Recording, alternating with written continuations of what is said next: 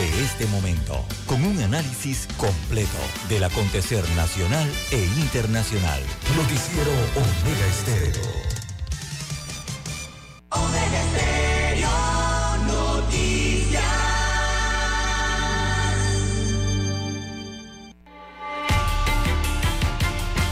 A continuación, los titulares, con los hechos que son noticias hoy.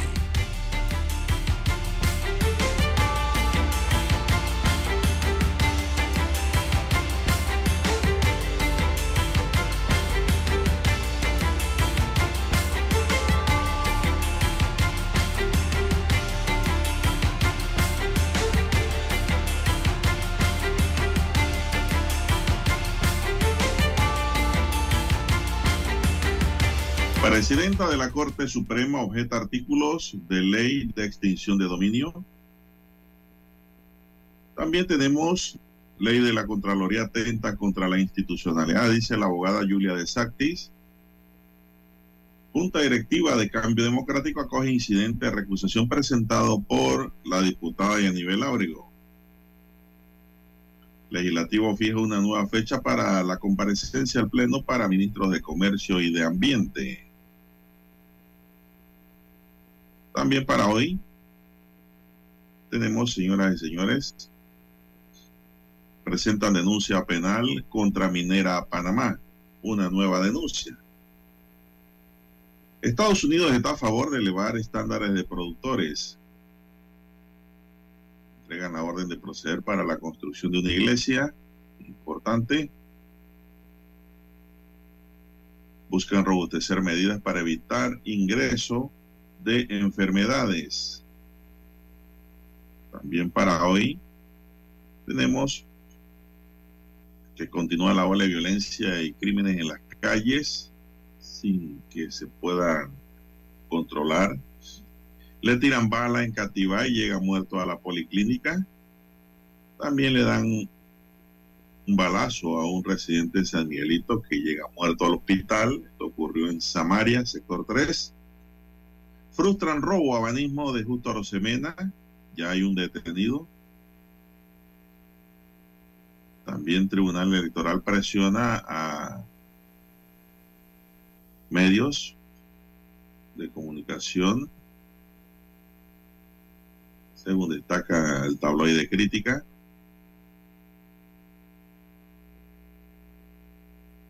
También para hoy tenemos, señoras y señores, que encuentran un cadáver descompuesto de un, de un hombre en la provincia de Bocas del Toro. Shakira destroza a Piqué en una nueva canción y Piqué dice que eso es una babosada. Bien, amigos y amigas, estos son solamente titulares. En breve regresaremos con los detalles de estas y otras noticias. Estos fueron nuestros titulares de hoy. En breve regresamos.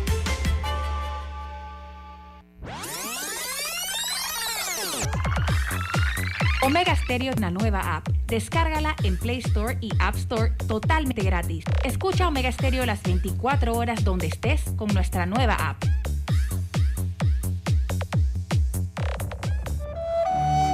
Para los que están enamorados. Hoy corté una flor. Y llovía, llovía. Esperando a mi amor. Para los despechados. Se deja de querer, pero no se olvida. Para los que han dejado. Tú con él. Para aquellos que se aman eternamente.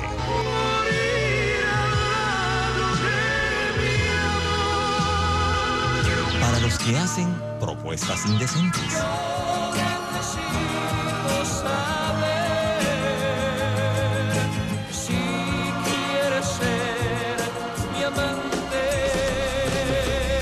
Clásicos, clásicos del sábado, del sábado. Clásicos del sábado. Todos los sábados por Omega Estéreo 107.3, la radio sin fronteras. 7:30 AM. Infoanálisis, con entrevistas y análisis con los personajes que son noticia. La mejor franja informativa matutina está en los 107.3 FM de Omega Estéreo, cadena nacional.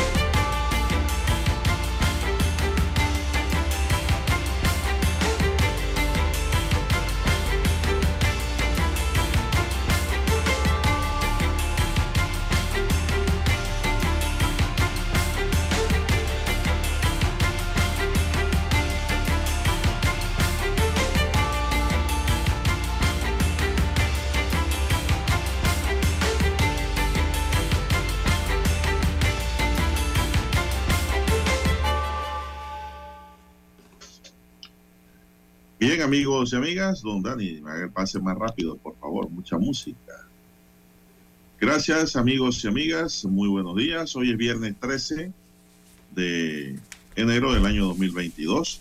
En el tablero de controles está don Daniel Arauz Pinto. En la mesa informativa le saludamos César Lara y Juan de Dios Hernández Senjur para presentarle las noticias, los comentarios y los análisis de lo que pasa en Panamá y el mundo en dos horas de información, iniciando toda esta jornada con fe y devoción, agradeciendo a Dios por esa oportunidad que nos da de poder compartir una nueva mañana, a don César Lara, el suscrito y don Dani, con todos ustedes, amigos y amigas, pidiendo a Él para todos salud, divino tesoro, seguridad y protección, sabiduría y mucha fe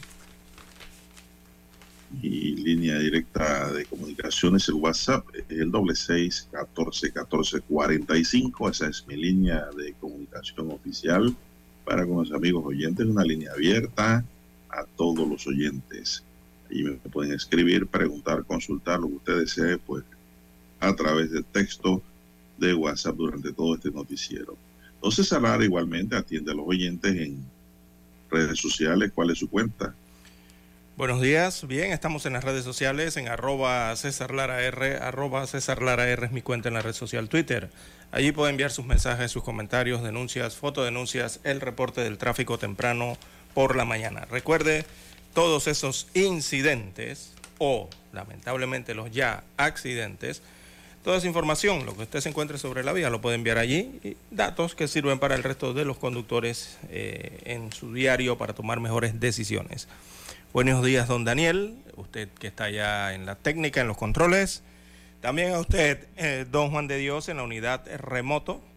A todos los amigos oyentes, muy buenos días a nivel de la República de Panamá. Dos frecuencias cubren el territorio nacional, el área marítima, las playas, también eh, las comarcas y las provincias. Los que están en omegaestereo.com, buenos días, gracias por eh, acompañarnos a nivel mundial. También estamos en el internet, ¿verdad? En omegaestereo.com, también en el canal 856 de Tigo Televisión pagada por cable a nivel nacional. Omega Estéreo llega a su televisor. Y también los buenos días a los amigos oyentes que ya tienen el apps, ¿verdad? Han descargado su apps a su dispositivo móvil o a su celular y allí escuchan Omega Estéreo. ¿Cómo amanece para este viernes, don Juan de Dios? Bueno, muy bien, gracias. Estamos bien, gracias a Dios. Espero que usted esté bien también. ¿Usted cómo está, don Dani? Está ahora tomando agua, dice, de la montaña. Agua pura. Muy bien, don Dani. Cristalina. Don César, vamos a iniciar. Bueno, y don César, eh, vamos a iniciar. Ayer eh, se hizo público y viral, ¿no? De que Shakira destrozó a Piqué. ¿Sabía eso? Sí, por allí Una viene nueva canción. eh, que se hizo notorio eso, ¿no? Bastante viral. Mire, Shakira haciendo billete ahora con un problema que tuvo. Así que de todo problema hay siempre al- alguna ventaja, algún beneficio. para alguien. Más de 25 millones de visualizaciones en YouTube en 12 horas y un aluvión de reacciones en redes sociales han convertido en viral la esperada colaboración entre la cantante colombiana Shakira y el productor argentino Bizarrap, una canción llena de dardos envenenados dirigido a su expareja, el exfutbolista español Gerard Piqué. Publicada bajo el título BCRP Music Sección número 53, Shakira lanza en ella frases como tanto que te las dabas de campeón y cuando te necesitaba diste tu peor versión. O entendí que no es culpa mía que te critiquen, yo solo hago música, perdón, que te salpique. Va aún más allá y no deja asomo de duda sobre sus intenciones cuando dice que es para que te mortifique, mastica y traga y tragues y mastiques o contigo yo no regreso ni que me llores ni que me salpique. Me dejaste de vecina a la suegra con la prensa en la puerta y la deuda en Hacienda, dice Shakira. Una de las reacciones más comentadas ha sido la del streamer español Ibaez Llanos, amigo y socio del futbolista que se ha hecho a su vez viral con un video en el que escucha y comenta lleno de sorpresa e incredulidad la letra de esa canción de Shakira. Descansa en paz, Gerald Piqué llega a decir, ya no que confiesa que no esperaba que las alusiones fueran tan directas. ¿Qué le parece, don César? La historia. Por hoy viernes. Bueno, no he escuchado la canción de Juan de Dios. Eh, eh, me parece que usted ha dicho ahí un par de, estrofas, ¿no? O parte de la letra. Y me parece que es un problema personal entre ellos. Sí, pero bueno, son es personal entre artistas, gente pública. Ya, Piqué le dijo algo, ¿no? Piqué le respondió, le hizo alguna canción, le hizo algún juego de gambeta, de jugadita, de, de, de, cabecita con el balón, algo por el estilo. ¿Alguna jugada nueva espectacular en la cancha? Bueno, eh, Piqué solo quiere que se vaya rápido de ah, Barcelona. Si no le ha respondido de eso, ese problema entre ellos dos, don Juan de Dios. Sí, sí, sí, sí. Pero yo no sé dónde se han hecho un remolino sobre algo que ocurre naturalmente cuando dos personas no compaginan en la unión familiar. ¿No? Simplemente un divorcio, pues es lo que se traza para eh, romper el lazo ese que lo une legalmente. Eh, dice el deportista que está muy molesto, que no es para mí Él lo dijo. Él eh, salió a alguna conferencia a decir algo, a algún canal, eh, lo dijo por sus redes. Ah, usted sabe que esta gente todo es canal de YouTube y de. ¿Lo dijo él o redes sociales? Y los medios se hacen eco de eso, pues. Ah, bueno. Así como estamos leyendo nosotros aquí esta historia, pero yo la leo porque hoy es viernes, para iniciar el fin de semana. No es común tampoco, ¿no? Así que siguen la, pero son piques, ¿no? Entre uno y otro, a raíz de esa separación. Y más porque es viernes 13. Dice que desde hace tres meses Shakira tiene puesta en el balcón de su casa la figura de una bruja que mira directamente a la vivienda de la madre Piqué. O sea que la madre Piqué vivía cerca de ellos. Piqué fue por fuera y dejó a la mamá de vecina de Shakira. Y entonces ahora dice que hay una, una muñeca, una figura de una bruja. Dice, mire usted, yo creo que todo esto es publicidad, don César. ¿eh? Esto es publicidad. Porque los problemas se arreglan en los tribunales civiles, ¿no? Y penales en caso de que haya delito. Bueno, vamos a entrar nosotros ahora ya en otra materia de más interesante realmente ha sido, César. Una materia que ayer comentamos aquí. ¿Se acuerdan? Cuando hablamos del tema del combustible. Hoy sube.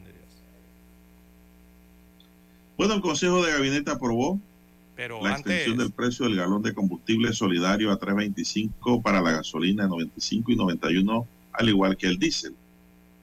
Esta medida aprobada por los ministros de Estado será por 30 días adicionales hasta el 15 de febrero. Los panameños lograron que el precio de la gasolina se congelara a 3.25 luego de protestas callejeras que se desarrollaron en el mes de julio del año pasado, una forma de presionar al gobierno de Laurentino Cortizo.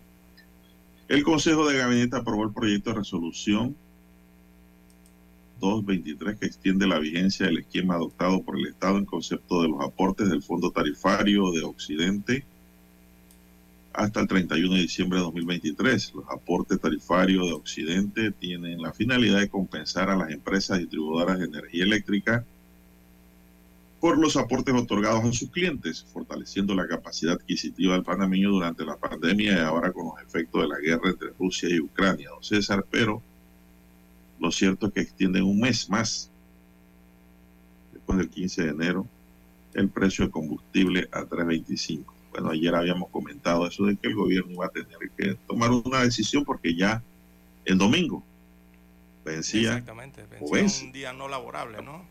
La primera decisión tomada.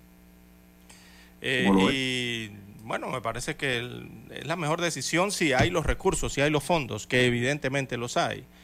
Eh, y esto lo digo porque los precios a futuro, don Juan de Dios, los pronósticos y cómo se están moviendo la cotización internacional del petróleo, que es de donde salen el diésel y la gasolina, 91 y 95 octanos, eh, va para arriba, don Juan de Dios. Ya lo habíamos dicho en noviembre pasado, en diciembre del año pasado. Eh, las tendencias iban a subir a partir de la segunda, la segunda mitad del mes de enero y el crudo, por lo menos el West Texas, que es el de referencia para Panamá y la región, eh, eh camina, don Juan de Dios, camina hacia los 81 dólares. Eh, la cotización para el día de hoy sigue, sigue subiendo. Así que es lo que se esperaba que iba a ocurrir para los meses de enero, febrero y para marzo también. Hay que hacer la pausa, bueno, don Juan de Dios, cumplir con la, sí, vamos a la pausa. el anuncio y regresamos. Franja informativa matutina está en los 107.3 FM de Omega Estéreo. 5.30 AM. Noticiero Omega Estéreo. Presenta los hechos nacionales e internacionales más relevantes del día. 7.30 AM. Infoanálisis. Con entrevistas y análisis con los personajes que son noticia. De 8 y 30 a 9 y 30 de la mañana. Sin rodeos. Con Álvaro Alvarado. De lunes a viernes por Omega Estéreo. En centrales telefónicas, la casa del teléfono es tu mejor opción. Te asesoramos y ofrecemos buena atención. Con años de experiencia, trabajando para ti. La casa del teléfono, ubicados en Via Brasil y lista hermosa. La casa del teléfono, líder en telecomunicaciones. La casa del teléfono, distribuidores de Panasonic. Ven a visitarnos. La casa del teléfono. 229-0465. lsdtcorp.com. Distribuidor autorizado Panasonic. Para anunciarse en Omega Estéreo, marque el 269-2237. Con mucho gusto le brindaremos una atención profesional y personalizada. Su publicidad en Omega Estéreo. La escucharán de costa a costa y frontera a frontera. Contáctenos 269-2237. Gracias. Omega Stereo tiene una nueva app. Descárgala en Play Store y App Store totalmente gratis. Escucha Omega Stereo las 24 horas donde estés con nuestra aplicación totalmente nueva.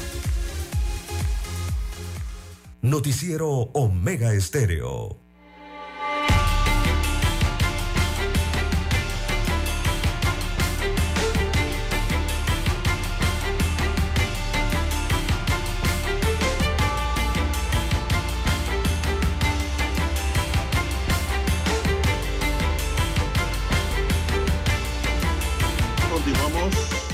Continuamos, don César. Avanza la mañana de este viernes. Esta mañana va rápida, son las 5.53 minutos. Usted no conduzca tan rápido, adele con cautela, con precaución, evite accidentes, maneje con cuidado.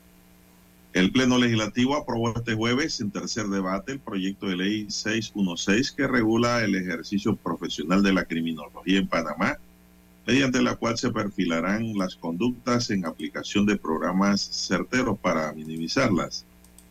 Esta normativa promueve la formación universitaria, técnica y científica de personal idóneo en el estudio de la ciencia del delito, así como los fenómenos que inciden en estos utilizando programas de prevención, tratamiento adecuado y otros.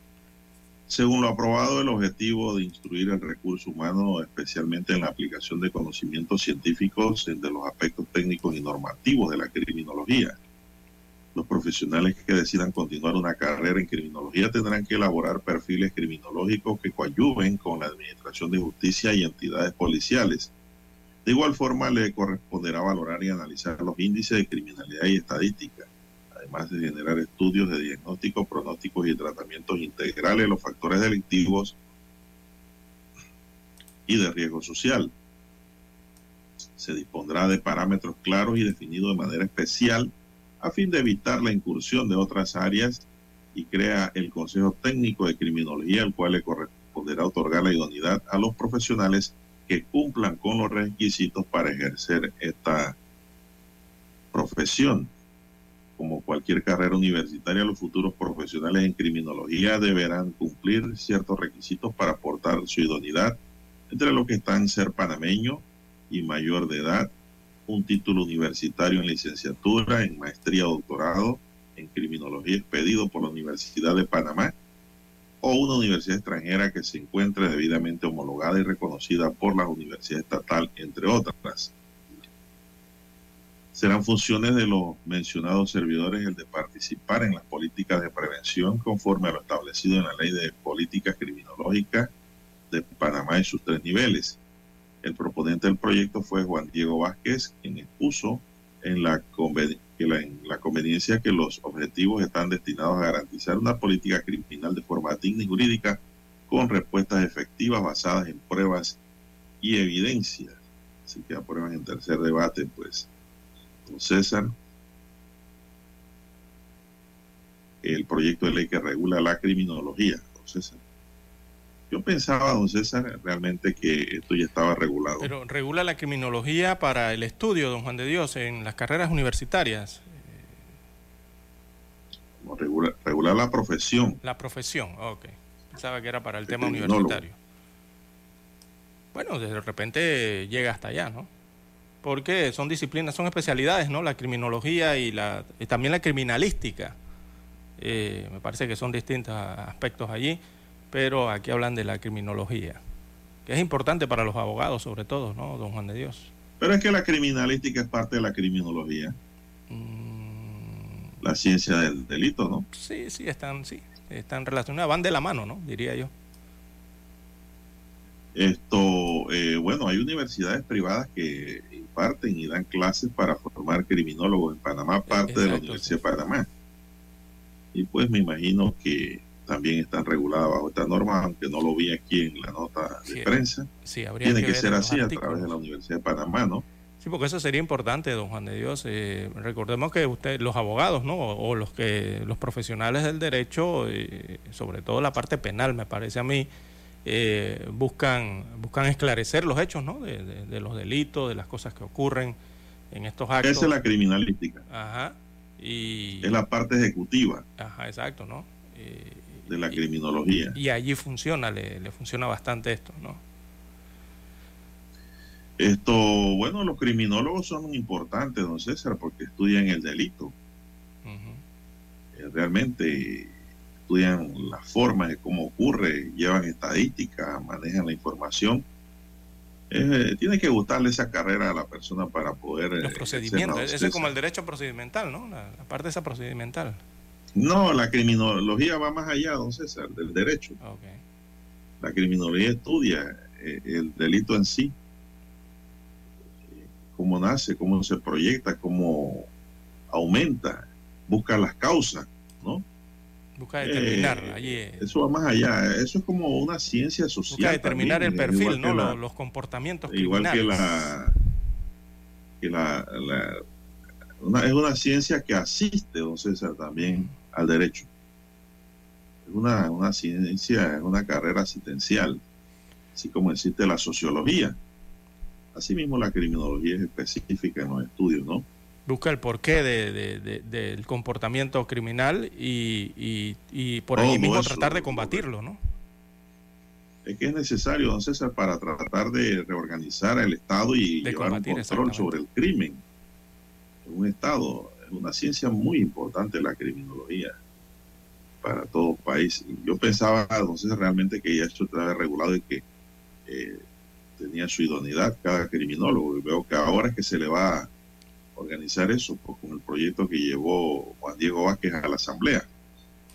Bueno, ve, que los diputados eh, están eh, facultados, eh, es su trabajo, es su función, analizar, presentar leyes que sirvan o que sean de beneficio para el país y para la población. Ve que sí se puede hacer, don Juan de Dios, los diputados lo pueden hacer. Y hay temas que no han sido tocados y están ahí. Así es. Eh, los diputados no, están para estar regalando nada por la calle, don Juan de Dios. y bueno, esta es la función real de un diputado en la Asamblea Nacional y para el país. Hacer estas cosas, esto que acaba de hacer este diputado de San Miguelito. Juan Diego Vázquez se llama, ¿no? Sí, claro. Así es. Bueno, eh, como usted ha dicho, don César, la criminalística, pues, es una ciencia forense disciplina en la que se aplican métodos y técnicas para la investigación científica de las ciencias relacionadas pues al crimen. ¿Y la eh, una ciencia forense. Y realmente es importante, ¿no? Eh, ella se ocupa fundamentalmente de determinar en qué forma se cometió un delito o quién fue el culpable de cometer el delito. Así se encuentran aplicaciones clásicas, don César, en la criminalística, ¿no? De lo que usted me habló, que son eh, temas eh, asociados, pero con proyección distinta. En la criminalística, por ejemplo, es importante la fotografía, la balística, la huellografía o dactilología o la dactiloscopia, como le llaman también, para poder determinar y encontrar al responsable de la comisión de un delito. Ya cuando hablamos de la criminología estamos hablando de una ciencia que va más allá todavía. Exacto. Es como los perfiles, ¿no? Ya. Es más amplia. Exacto. Buscar por qué ocurren las cosas, eh, estos crímenes, verle los perfiles, ir más allá, ¿no? Para tratar de encontrar eh, eh, medidas para que esto, para que ello no ocurra o por lo menos descubrir. Ya la criminología va más allá, digo, y es más amplio en el mundo de la investigación, porque es una ciencia social, como le dije, interdisciplinaria y con un carácter autónomo que tiene, tiene su, sus objetivos de estudio, ¿no? Así es. Las conductas humanas peligrosas, por ejemplo, eh, un acto que constituye o no un delito eh, de forma individual y de los fenómenos criminales en masa.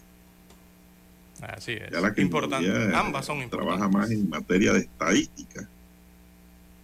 Bien, interesante el tema, don César. Mire usted que ¿eh? Eh, de este tema nadie hablaba, pero un proyecto que va, se aprueba en tercer debate, pues nos hace tocar el tema y que es de suma importancia también para la sociedad.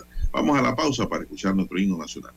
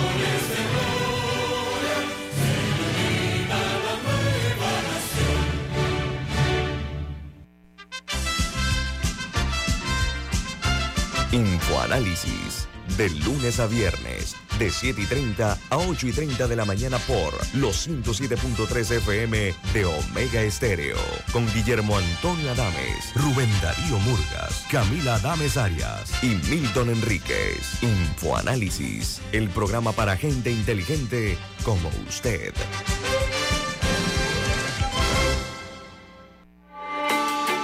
Noticiero Omega Estéreo.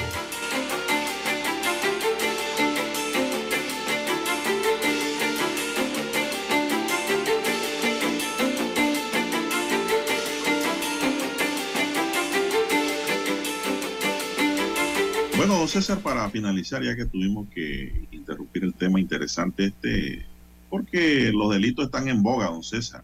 Así es, don Juan Dios. Los delitos no paran y hay que buscar la forma de, de tener este mal, porque este es un mal social, ¿no? El crimen y los delitos. Y, y importante Por eso también. fue que el- hemos abordado un poquito el tema más a fondo, porque todo Estado Y- debe tener una política criminal. sí, y es Eso es lo peor que le importante. puede pasar, don César, a un Estado no tener un control sobre los criminales y, su- y los delitos que se cometen en su espacio de deliberación y de ejecución eh, de la ley.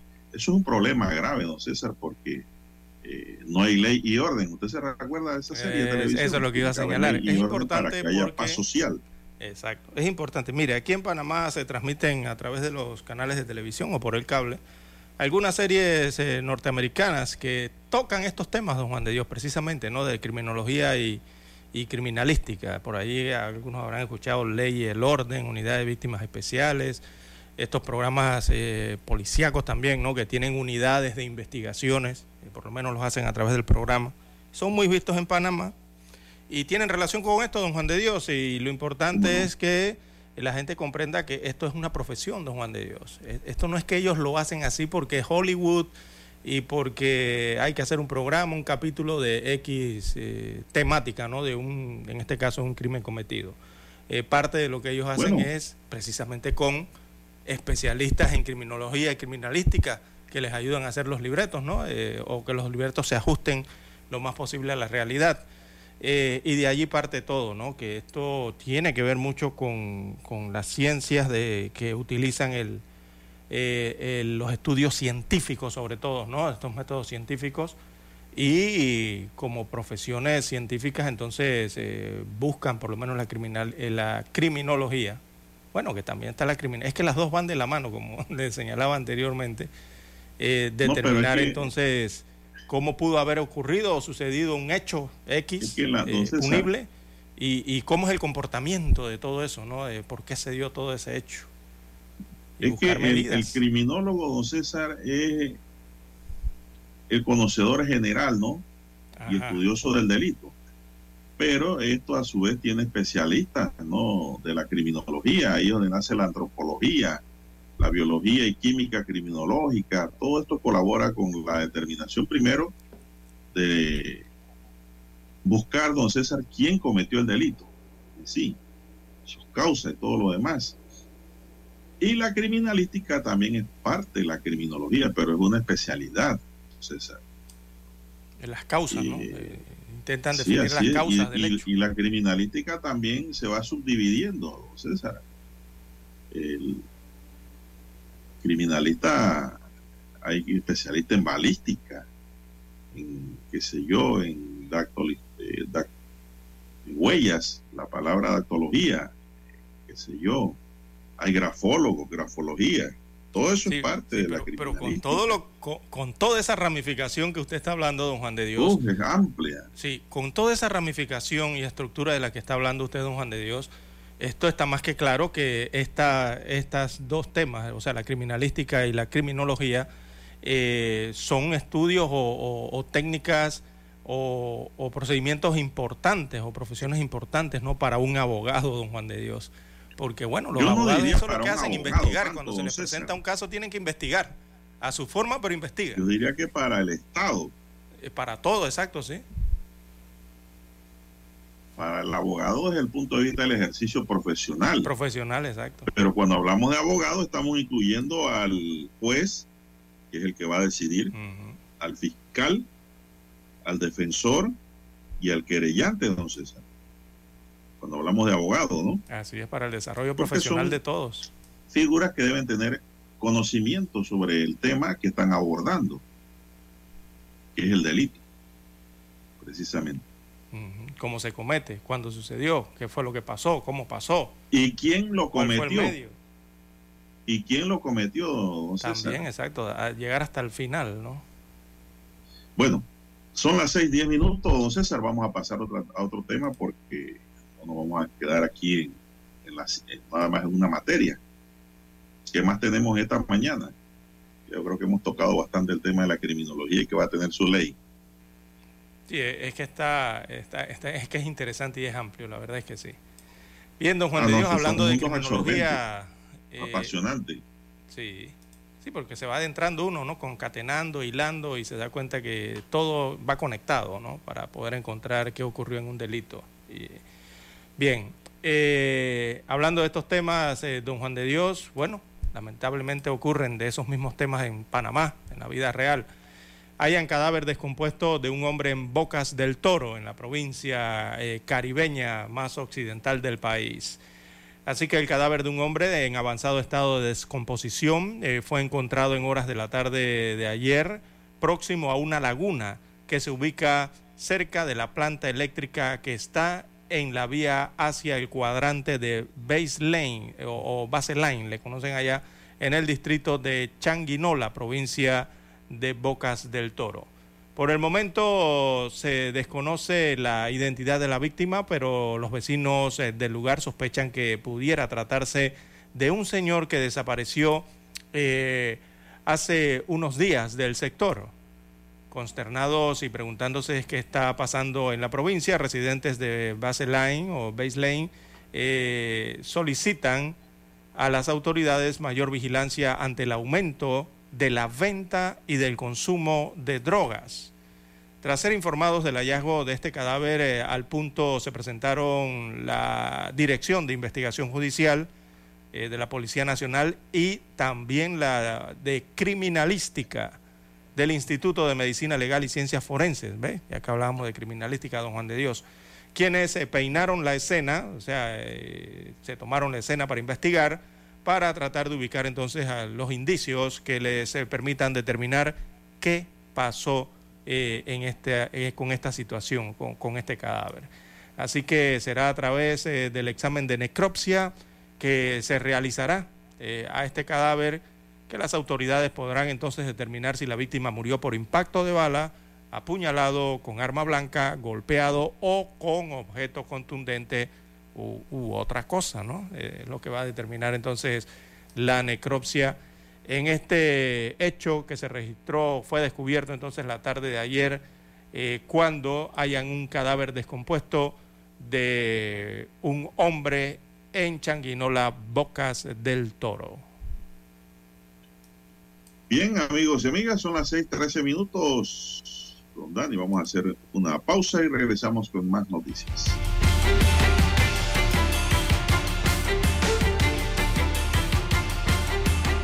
La mejor franja informativa matutina está en los 107.3 FM de Omega Estéreo, 530 AM. Noticiero Omega Estéreo presenta los hechos nacionales e internacionales más relevantes del día. 7:30 AM. Infoanálisis. Con entrevistas y análisis con los personajes que son noticia.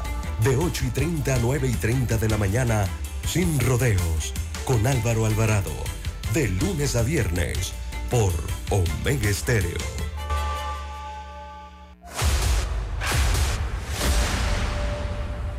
Desde los estudios de Omega Estéreo, establecemos contacto vía satélite con la voz de América. Desde Washington, presentamos el reportaje internacional.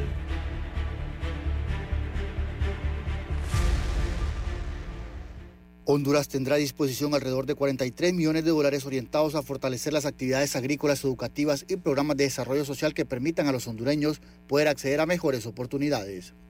Este es el resultado de una carta de entendimiento suscrita por la presidenta Xiomara Castro y la subsecretaria de Estado para Seguridad Civil, Democracia y Derechos Humanos, Urra Seya, durante su visita a Honduras. De acuerdo a este apoyo, de esos 43 millones de dólares, unos 33 millones serán destinados a desarrollar una educación de calidad mientras que los restantes 10 millones serán consignados para la producción y asistencia de la producción agrícola, como un mecanismo de desarrollo laboral que permita mejorar la calidad de las producciones en el campo para mejorar sus exportaciones y generar fuentes de trabajo. La funcionaria estadounidense Urra Sella resaltó que Honduras y Estados Unidos seguirán manteniendo una agenda de trabajo bilateral que permita el desarrollo mediante la inversión de capitales. Estados Unidos se enorgullece de ser el principal donante internacional de Honduras, así como su principal socio económico, comercial, de desarrollo y de seguridad. Desde el Consejo Hondureño de la Empresa Privada, su presidente Mateo Yibrin dijo que el esfuerzo es colectivo y responden al llamado de cada programa social, laboral y educativo a través de inversiones propias. El sector privado se suma a esta alianza con un compromiso adicional confirmado de 82 millones de lempiras. Por su parte, el canciller hondureño Enrique Reina dijo que bajo estos acuerdos se busca desalentar la migración irregular y el desplazamiento forzado. Como parte de los esfuerzos conjuntos de nuestros gobiernos para combatir el hambre, USAID invertirá 10 millones adicionales de dólares para aumentar la productividad agrícola en Honduras. La subsecretaria Sella confirmó además que Honduras recibirá más de un millón de dólares en activos decomisados producto del lavado de dinero en los Estados Unidos como parte de un esquema de corrupción pública del gobierno anterior relacionada a un desfalco millonario del Seguro Social. Oscar Ortiz, Voz de América, Honduras.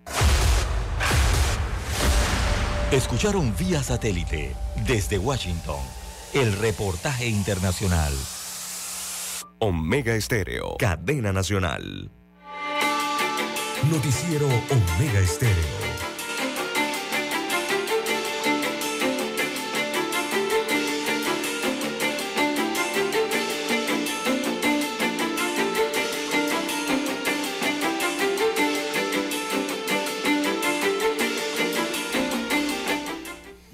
César, continuamos 6, 17 minutos. Hoy hay un titular en el diario La Estrella de Panamá que dice presidenta de la Corte objeta artículos de la ley de extinción de dominio y pues recoge una opinión.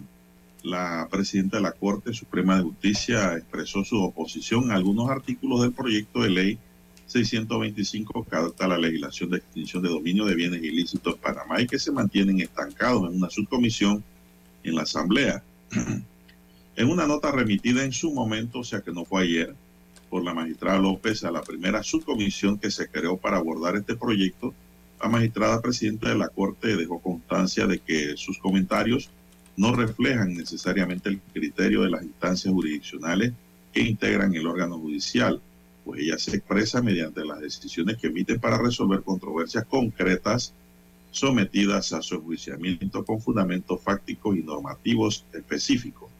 Es decir, su opinión en una nota no quiere decir que eso es una sentencia o un, fallo, don César. Eh, cuidando, es que se tiene que cuidar. Un, comentario para enriquecer. Se tiene que cuidar porque no sabe si este... necesarias que se van a utilizar para la aplicación de la norma. Eso es lo que yo entiendo, ¿no? Lo, que ella expresa.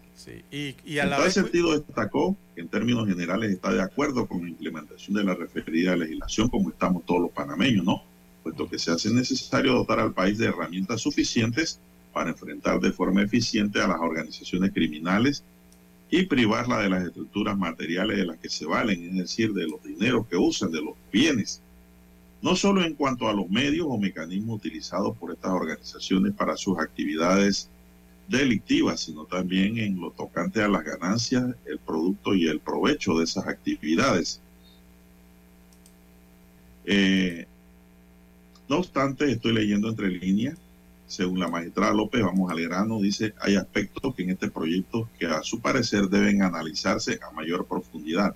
Mira, ella no ha dicho que se opone, sino que ella dice que tiene que haber un mejor estudio. Es que no lo puede decir. Uno de esos aspectos señala la letrada es el artículo 4, numeral 1, que define actividad ilícita como toda actividad tipificada como delictiva a criterio del juez de extinción de dominio, aun cuando no se hayan dictado sentencia condenatoria en firme en la jurisdicción penal. Aquí yo veo claramente, como dice la magistrada, una contradicción, don César. Si no hay una sentencia condenatoria, don César, no hay no hay la vinculación de la persona al supuesto delito que se está eh, tipificando en el acto, ¿no? Y esto cuando hablan del criterio, eh, a criterio del juez de dominio, como que se sale de la norma, ¿no? Le da una personificación, le da una amplia interpretación al juez de decir lo que él considera necesario.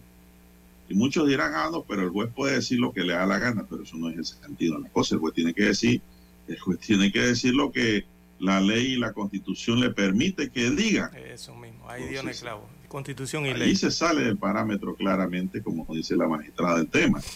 Sigo con la nota. En ese sentido, considero que no debe permitirse que únicamente el criterio del juez sea el que determine la existencia de una actividad como ilícita, porque ella atentaría contra el principio de legalidad y se podrían afectar derechos fundamentales. Asimismo es, porque una persona que resulte de don César inocente, ¿no? usted le va a extinguir el dominio porque dice que eso es una legislación aparte, independiente y autónoma. ¿Y qué pasó con el derecho de propiedad está privada? Está diciendo que a criterio de juez se determine la existencia de la actividad como ilícita. Entonces, ¿para qué está el juez penal que es el que va a condenar? Entonces, o absolver, o archivar, qué sé yo, tomar una decisión que corresponde en derecho. Entonces vamos a tener ahí dos instancias paralelas que van a entrar en conflicto porque uno dice que sí, otro dice que no. Entonces, ahí es donde está el problema. Y es el problema que está ocurriendo ahora mismo, César, en la vida jurídica panameña en cuanto al Tribunal de Cuentas y los delitos investigados contra el patrimonio estatal. ¿Cuántos no han resultado absueltos en lo penal y el Tribunal de Cuentas le cautela los bienes? Y acá sería peor porque acá es extinción Sí, de los bienes, de la propiedad privada, el derecho privado, ¿no? Las palabras ahí de la magistrada tienen sentido, mucho sentido. Agregó que otros aspectos que deben tomarse en consideración para un mayor análisis son la retroactividad de la ley, artículo 8, y la imprescriptibilidad de la acción, artículo 119, para asegurarse de que estos no violen normas y garantías de la Constitución Política de la República de Panamá. Señores, la, prescriptibilidad es parte del derecho humano. ¿Por qué? Porque es un tiempo que se le da al Estado, al poder del Estado, para investigar, determinar la existencia del delito, buscar a los autores y condenarlos, para que exista la justicia y la paz social. Pero usted no puede tener un acto abierto toda la vida entonces vamos a jugar a Victoriano Lorenzo, pues, con esta ley, don César. es que eso de la existencia de la condena que dijo la magistrada, eh, dije, eso es preocupante. Que, dice que esto es retroactivo, pero retroactivo hasta cuándo? Eso, preocupa inmediatamente, ¿no? Sobre todo preocupa a todo que a quien tiene, digo, es que se ve el derecho de propiedad privada aquí, ¿no? Eh, Por eso es que dice la constitución, don César, claramente lo dice y lo recoge la norma penal también de que la ley no es retroactiva. La aplicación de la ley no es retroactiva. Solo tiene retroactividad cuando se aplica al orden público, ¿no? O cuando haya de por medio un interés social. Y esto aplica más bien es para la vida civil de la población dentro del Estado como componente del Estado de Derecho. Digo, la magistrada, se, la magistrada se cuida mucho, ¿no? En su la magistrada está clarita. Evidentemente ya se tiene que cuidar porque es una magistrada de la Corte Suprema de Justicia y quizás, don Juan de Dios, lo más probable que pase con esta ley, si esto lo aprueban ley de la República, es que le van a llover las demandas. Y esas demandas van a dar allá donde está precisamente la magistrada, ¿no? La Corte Suprema de Justicia. Por eso ella se cuida mucho, noto que se cuida mucho en sus declaraciones, de, no negar o afirmar algo, ¿no? Eh, pero esto también con la voz de ella, recordemos, es la magistrada de un órgano del Estado panameño, no está hablando, eh, eh, están hablando ciudadanos que tienen cargos importantes. y al final nos, nos están indicando prácticamente que hay como una especie, no sé, siento yo, una especie de premura con el deseo de aprobar esta iniciativa sin darle el mayor análisis, la mayor profundidad ¿verdad? El, darle la, el mayor, eh, la mayor difusión a la población en cuanto a qué es la extinción de dominio. Porque aquí estamos viendo que esta ley de extinción de dominio prácticamente pasa a ser una herramienta excepcional, don Juan de Dios, porque con ese primer párrafo que usted me leyó allí, ya yo quedé más que preocupado también. Pues mediante la misma se puede eliminar la propiedad de un determinado bien aún sin la existencia de una condena penal, o sea, formal. Eh, eh, entonces eh, ya uno se preocupa, ¿no? Así es, don César, porque esa jurisdicción estará compuesta por sus propios jueces y fiscales. Excepcional, exacto. Y por eso traje a colación el tema de el Tribunal de Cuentas ¿no? y los tribunales ordinarios. Que cada uno anda sonando su trompeta por su lado y no hay una compaginación sobre la temática. Usted resulta inocente en lo penal, pero acá en ante la justicia de cuentas, usted tiene que pagar. Tiene una consecuencia. Entonces, una cosa pienso que tiene que ir de la mano con la otra. Exactamente. es un problema grave, entonces. Y, y, peor acá puede ocurrir con el tema de la extinción de dominio, si lo llevamos de esa manera. El, juez de extinción de dominio no se le puede dar esa facultad tan amplia de poder decidir, ¿no? Inclusive juzgar como si fuese un juez penal. Entonces, esas cosas tienen que tener deben analizarse y estudiarse a profundidad y mejorarse. Yo estoy de acuerdo con lo que plantea la presidenta de la Corte, José en esta nota interesante sí, sí, porque... que está hoy en el diario La Estrella de Panamá. Sí, aquí Son las seis. Aquí quedaría todo, don Juan de Dios, eh, quedaría en, entredicho. No, y, si usted se va a privada sobre el proyecto, va a encontrar muchas otras cosas que hay que mejorar. Sí, exacto, pero ese de la propiedad privada es el que más llama la atención, eh, porque quedaría como entredicho, ¿no? Eh, eh, el efecto de poner, el, tener una propiedad privada, o sea, la presunción de propiedad. Parece que se invierten los papeles prácticamente con ese proyecto de ley. Y don Juan de Dios. eso se remonta al origen, al origen de los bienes. Ajá. Cómo se crearon. Exactamente. Cómo los obtuvo. Entonces aquí probar... en eso, en eso Aquí probar que tú gozas de buena fe o, que, o que haces las cosas con buena fe, eh, don Juan de Dios, parece se torna más difícil. Sí, pero digo, los delincuentes también tienen propiedades. Ah, exacto, sí. Eso hay que extinguirlo. El dominio sobre esos bienes hay que extinguirlo. Pero el problema, ¿dónde está? En que por extinguir el bien del delincuente y perseguir al delincuente, es como si estuviese tirando bala a, persiguiendo un maleante, no sé, ser en medio de la avenida central tirando bala por todos lados. O con una venda puesta, ¿no? Rociando bala por todos lados. Tal vez cojas al delincuente, pero ¿a cuántos más en el camino inocente le has dado un balazo? Exactamente. La buena que van a pagar las consecuencias de algo con lo que nada tienen que ver. Asimismo, gráficamente le estoy dando a los oyentes lo que es la ley de extinción de dominio. Tiene que ser precisa sobre lo que se va a trabajar sobre lo que se va a actuar para perseguir el delito a los delincuentes y sus bienes mal habidos. Pero que hay que hilar fino. Sí. Bueno, tiene que ser una ley de francotirador. Sí, porque pueden haber bienes inocentes, ¿no? En el camino. Ah, don Juan de Dios. Pueden haber bienes inocentes que, que, como usted dice, le cae alguna bala de esas, ¿no? Pero en el hecho, en el hecho de los bienes. Bien, don Juan de Dios, las 6.29 minutos de la mañana en todo el territorio nacional, una, un proyecto de ley muy cuestionado y que se sigue pidiendo se ahonde más al respecto. Hay que escuchar los periódicos. Adelante, Daniel.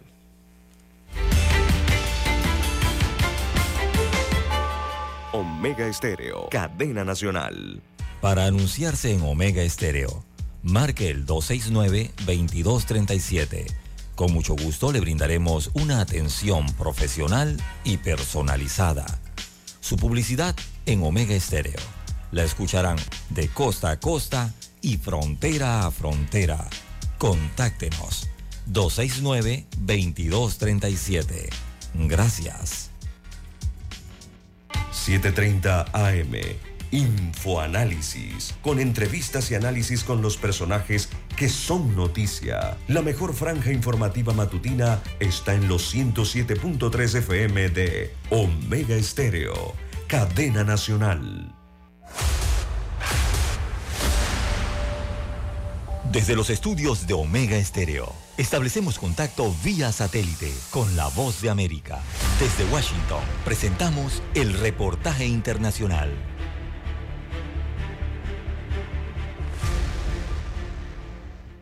El fuerte invierno que no cesa en Colombia mantiene en emergencia varias regiones del país, siendo el suroccidente la zona más afectada, donde una luz de rocas y tierra destruyó la vía panamericana, incomunicando con el resto del país al departamento de Nariño, ubicado en la frontera con Ecuador. El presidente Gustavo Petro suspendió una visita oficial que realizaba a Chile y regresó al país para atender la emergencia, que por fortuna no dejó víctimas mortales. Hay 164 familias ya en albergues, 64 casas fueron completamente destruidas, más de 700 personas damnificadas. Habrá un plan para comprar haciendas cercanas que nos permita reubicar la población. Son miles de toneladas de tierra las que bloquean la vía y las autoridades aún no tienen un estimativo de cuándo se podría restablecer el paso y las pérdidas son millonarias para los productores agrícolas de la región que no pueden transportar sus productos. Ana Fernanda Muñoz, presidenta de la Cámara de Comercio del Cauca, habló de alternativas para mitigar la emergencia. Tenemos cerca de 340 mil litros diarios de leche que vienen de Nariño. Si es posible incluso exportar esa leche a Ecuador, pues porque son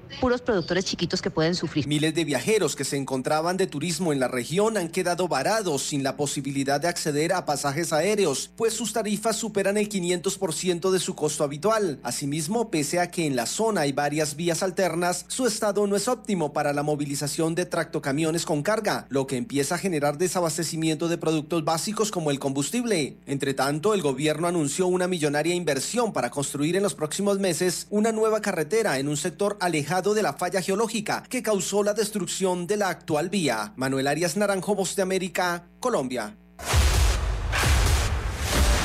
Escucharon vía satélite desde Washington el reportaje internacional. Noticiero Omega Estéreo. Las noticias impresas en tinta sobre papel. Con ustedes. Escuchando el periódico. Los titulares de las primeras planas de los diarios estándares de circulación en Panamá.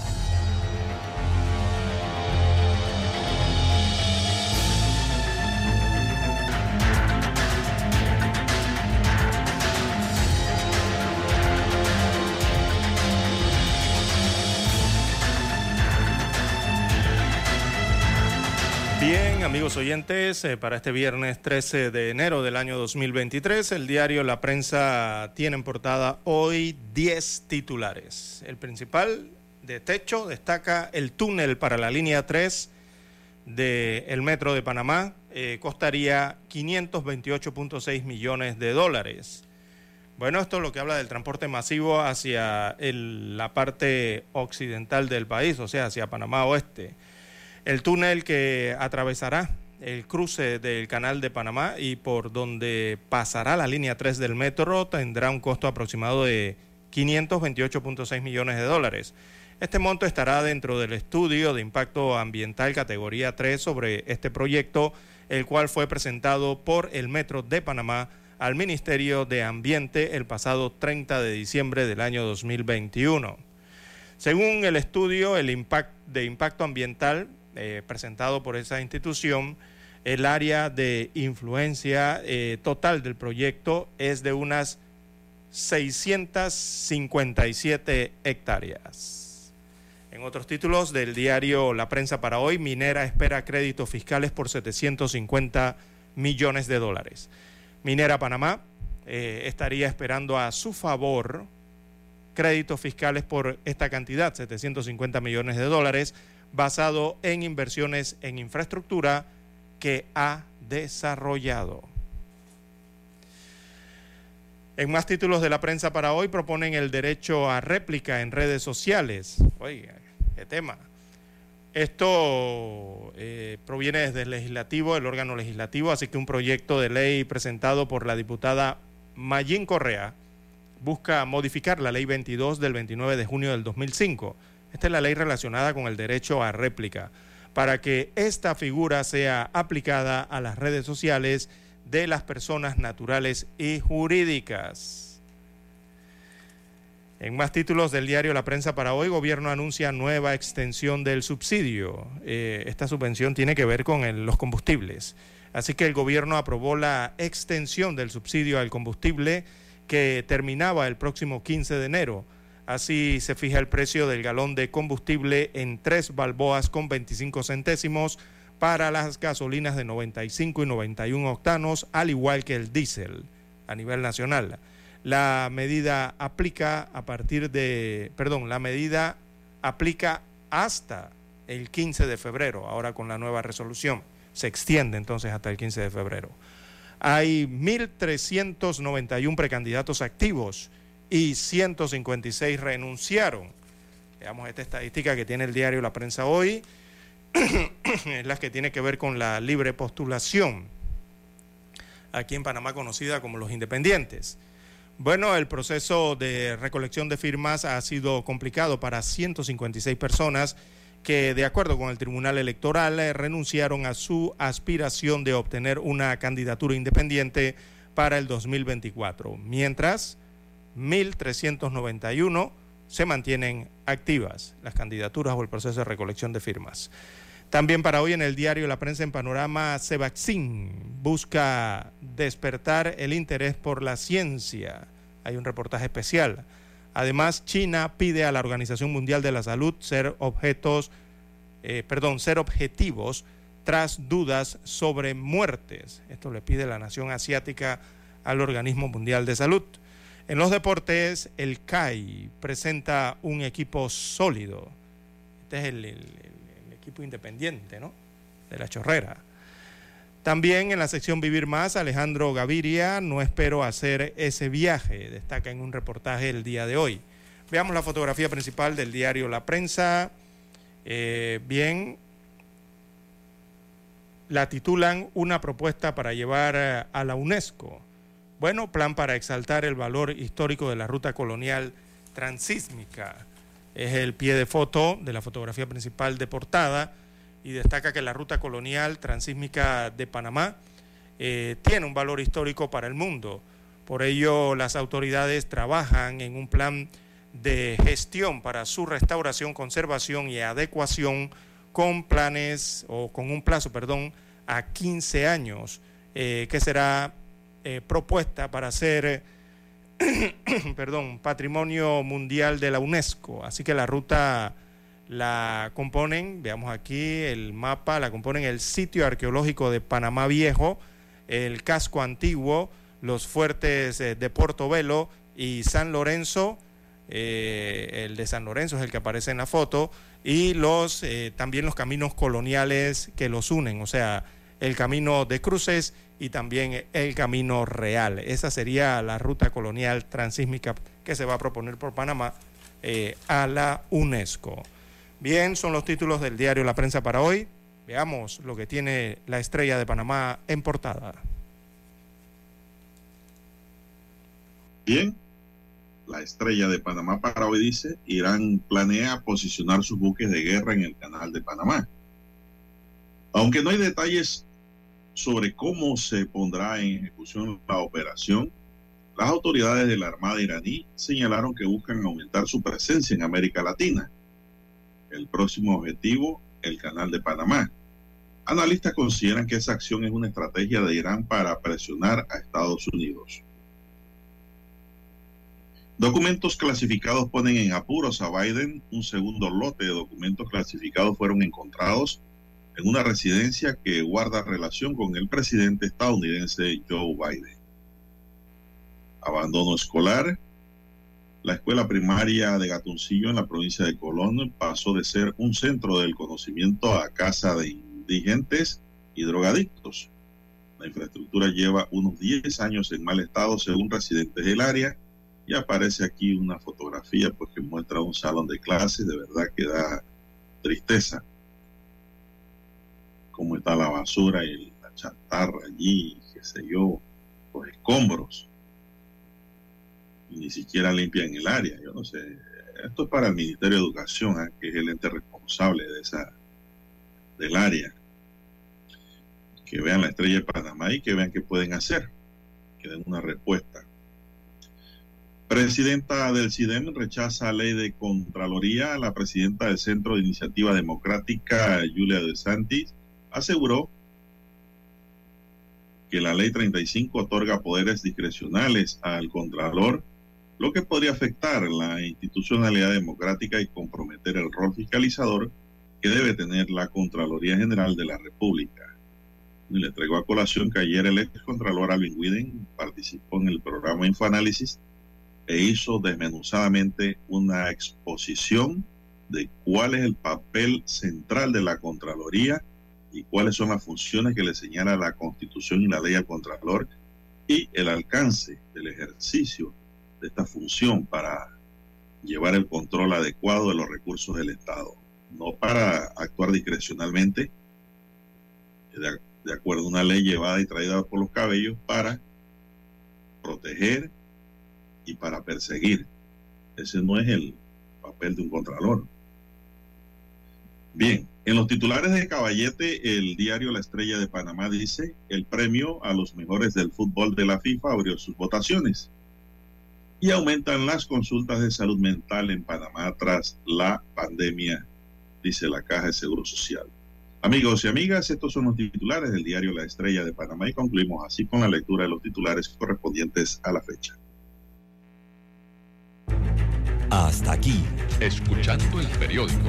Las noticias de primera plana, impresas en tinta sobre papel.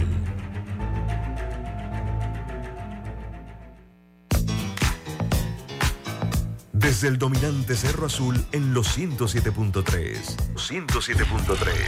Continúa por el majestuoso Cerro Canajagua en los 107.5 para provincias centrales. Hasta el imponente Volcán Barú. En los 107.3. Transmite Omega Estéreo, cadena nacional simultánea. Noticiero Omega Estéreo. Desde los estudios de Omega Estéreo, establecemos contacto vía satélite con la voz de América. Desde Washington, presentamos el reportaje internacional.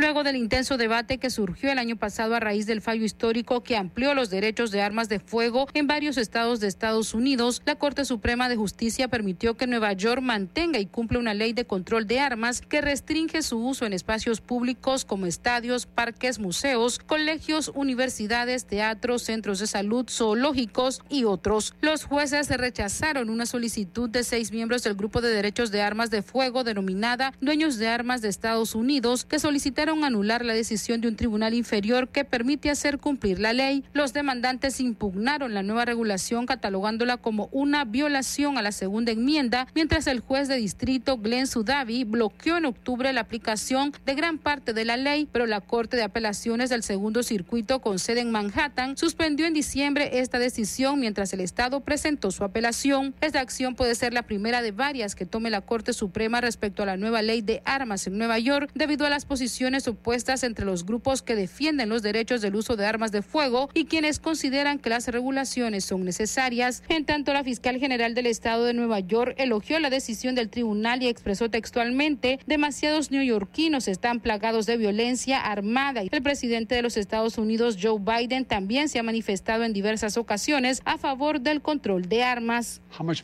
¿Cuántas carnicerías estamos dispuestos a aceptar? ¿Cuántos más ciudadanos deben perder sus vidas hasta que digamos basta? Tenemos que prohibir las armas de asalto y los cargadores de alta capacidad. El polémico derecho de los estadounidenses a portar armas ha enfrentado a diversos sectores del país. Sala de redacción, Voz de América. Escucharon vía satélite desde Washington el reportaje internacional.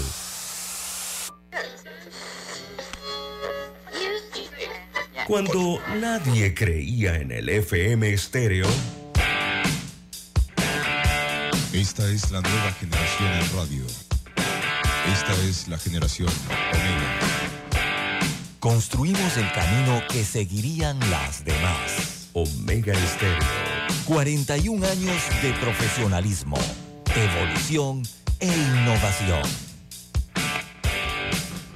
Problemas de tierra, reclamos por accidentes, despidos injustificados, reclamos de herencias, sucesiones, daños y perjuicios. Todo problema legal civil, penal y laboral, consulte al 6614-1445. Licenciado Juan de Dios Hernández le atiende. 6614-1445. Con atención en Panamá, Panamá Este, Panamá Oeste, Colón, Coclé, Santiago, Herrera y Los Santos. Anote y consulte 6614-1445. Es momento de adentrarnos al mar de la información. Este es el resultado de nuestra navegación por las noticias internacionales más importantes en este momento.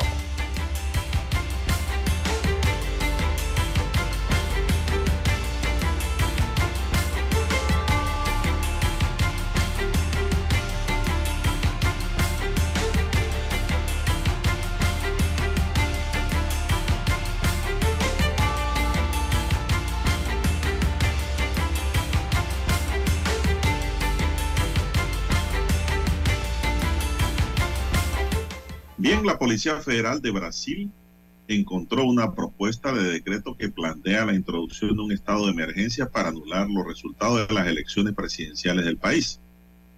El documento fue encontrado mientras los agentes realizaban registros en la casa del exministro de Justicia, Anderson Torres, según la actual portavoz del Ministerio de Justicia, Lorena Ribeiro. Torres, quien fue ministro de Justicia del expresidente Jair Bolsonaro hasta el 31 de diciembre del año pasado, emitió un comunicado en redes sociales negando ser el autor del decreto. Como ministro de Justicia nos enfrentamos a audiencias, sugerencias y propuestas de los más diversos tipos, escribió.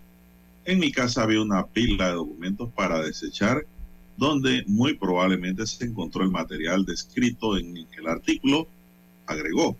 Todo sería llevado para ser triturado en el Ministerio de Justicia en su momento. Torres también sugirió que la propuesta de decreto se había filtrado a los medios para alimentar narrativas falaces en su contra. Ese documento citado fue recogido como yo no estaba allí y se filtró fuera del contexto, lo que ayudó a eliminar narrativas falaces en mi contra. Fuimos el primer ministerio de entregar informes de gestión para la transición del poder, dijo respecto, respecto a la democracia brasileña la conciencia tranquila con respecto a mi papel como ministro. Ese documento que se encontró el martes, según Ribeiro, menciona la instalación de un estado de emergencia en el Tribunal Supremo Electoral, mientras Bolsonaro aún era presidente para anular la victoria electoral de Ignacio Lula da Silva. El estado de emergencia es cuando el presidente puede interferir en otras áreas gubernamentales para asegurar el orden público. CNN no ha visto el documento, todavía, que es donde extraigo la información, pero que según CNN pues se dio a conocer en Brasil. Así es, en Brasil hay una encuesta. 6.48 minutos. Hay una encuesta en Brasil, don Juan de Dios, eh, revelada recientemente, y esa encuesta tiene como resultados de que el 55% de los brasileños considera que Jair Bolsonaro es responsable del asalto a los poderes del Estado. Es básicamente lo que dice la encuesta. Eh, más de la mitad de los eh, residentes en Brasil, encuestados en este caso, consideran que el expresidente es responsable por estos asaltos del domingo contra las sedes de la presidencia, el Congreso y la Corte Suprema, según eh, la encuesta por la firma Datafola. De acuerdo con el sondeo eh, que escuchó a 1.214 personas entre el martes y miércoles en diferentes ciudades de Brasil y tiene un margen de error de tres puntos porcentuales, el 38% considera que el líder derechista tuvo mucha responsabilidad en los ataques y un 17% que tuvo un poco de responsabilidad. Así que el 39% afirmó que el presidente o el ex jefe de Estado eh, que viajó a Estados Unidos dos días antes de el fin de su mandato para no tener que entregarle la banda presidencial a Luis Ignacio Lula da Silva, no tuvo ninguna responsabilidad. y el 6% no supo responder. Pero en términos generales, entonces es el 55% que considera que Bolsonaro eh, es el responsable de esa situación, de acuerdo a este eh, sondeo. O sea, le están diciendo que el exmandatario estimuló ¿no? Los actos violentos, aunque eh, muchos también están en desacuerdo con esa afirmación, de acuerdo a la misma encuesta. Pero esos son documentos, don César, no vinculantes. Esas son opiniones. Sí, en cuanto Los resultados al- de la encuesta, de usted los puede obtener de acuerdo a sus preguntas, en cómo hace las preguntas, cuál es el objetivo de la encuesta. Eso no tiene mayor eficacia en el mundo político jurídico de la nación suramericana, en mi opinión. La ONG Human Rights Watch acusó ayer al presidente salvadoreño Nayib Bukele y a sus aliados en la Asamblea Legislativa de adoptar medidas drásticas para cooperar o para cooptar las instituciones democráticas y auspiciar abusos durante el régimen de sección declarado en respuesta a la violencia de las pandillas. En su informe mundial publicado ayer, la ONG aborda la situación de El Salvador y el debilitamiento de su independencia judicial con reemplazos sumarios de la Corte Suprema, leyes diseñadas para dar más poder a esos jueces y al fiscal general, y la posibilidad de la reelección presidencial inmediata. No obstante, Human Rights Watch se explaya específicamente con los abusos de derechos humanos en el régimen de sección prorrogado nueve veces desde marzo, favorecido por reformas penales que permiten encarcelar a adolescentes a partir de los 12 años y ampliar el uso de la detención provisional. Bueno, esto es lo que dice la ONG, don César.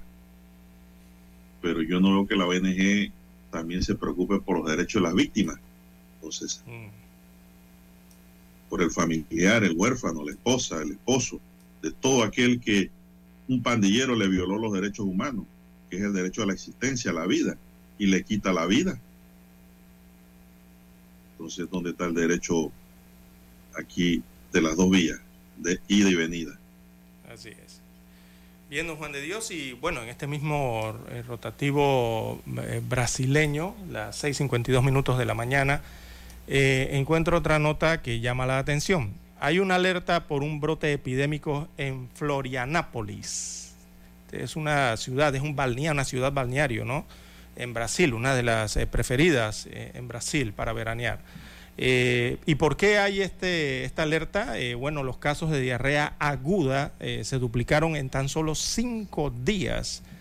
Superaron los 1.200 enfermos con diarrea en, esto, en Florianápolis. Así que el año arrancó en estas playas brasileñas, eh, una de las más elegidas para veranear por los, eh, los brasileños, también por los argentinos que acuden allí y los chilenos también van mucho allí. Eh, arranca entonces con esta alerta. Ya son 1.251 casos de diarrea aguda y las autoridades sanitarias de Brasil o de esa capital turística investigan la causa del brote en las playas más concurridas este verano. Así que, de acuerdo con la información oficial, eh, se duplicó el número de personas atendidas con los mismos síntomas en los hospitales, eh, lo que eh, en el área de vigilancia epidemiológica municipal ya lo consideran una epidemia allá en Florianápolis. ¿Y a qué apunta? La principal hipótesis que manejan las autoridades brasileñas apuntan a la contaminación de las aguas de las playas por un mal manejo de los efluentes de la zona. Parece que hay otros afluentes allí que están eh, contaminando el agua de la playa, según la principal hipótesis que está por comprobarse eh, a través de los estudios.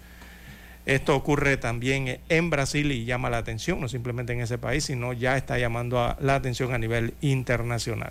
Se sigue estudiando qué ocurrió. Bueno, hay una noticia, don César, que le ha dado la vuelta al mundo, ¿no? Y es que la cantante Lisa María Presley, la única hija de Elvis Presley, tras sufrir un paro cardíaco, falleció. Tenía 54 años de edad. Presley permaneció en coma inducido y estaba siendo tratada en el área de terapia intensiva de un hospital, según informaron fuentes cercanas al portal estadounidense dedicado a las celebridades en Estados Unidos como este MZ. Presley, de 54 años, estaba siendo asistida por un marcapasos temporal. La también compositora recibió primeros auxilios y fue asistida por paramédicos el día jueves en su casa ubicada en Calabazas, en California, tras haber atravesado problemas cardíacos. Antes de ser trasladada, los especialistas lograron recuperar el pulso de la cantante. Esta semana la hija del astro del rock and roll fue vista en la gala de los Globos de Oro junto a su madre Priscilla Presley, como acompañante del actor Austin Butler, quien ganó el premio a mejor actor de drama por su papel de Elvis Presley en el film de Paz Lurman. Fallece pues la única hija del rock and rollero. Son las 6:55 minutos. Bien, 6.55 minutos eh, de la mañana en todo el territorio nacional. También eh, tenemos para hoy que Maduro, el presidente venezolano, eh, Maduro solicita a Joe Biden levantar todas las sanciones contra Venezuela.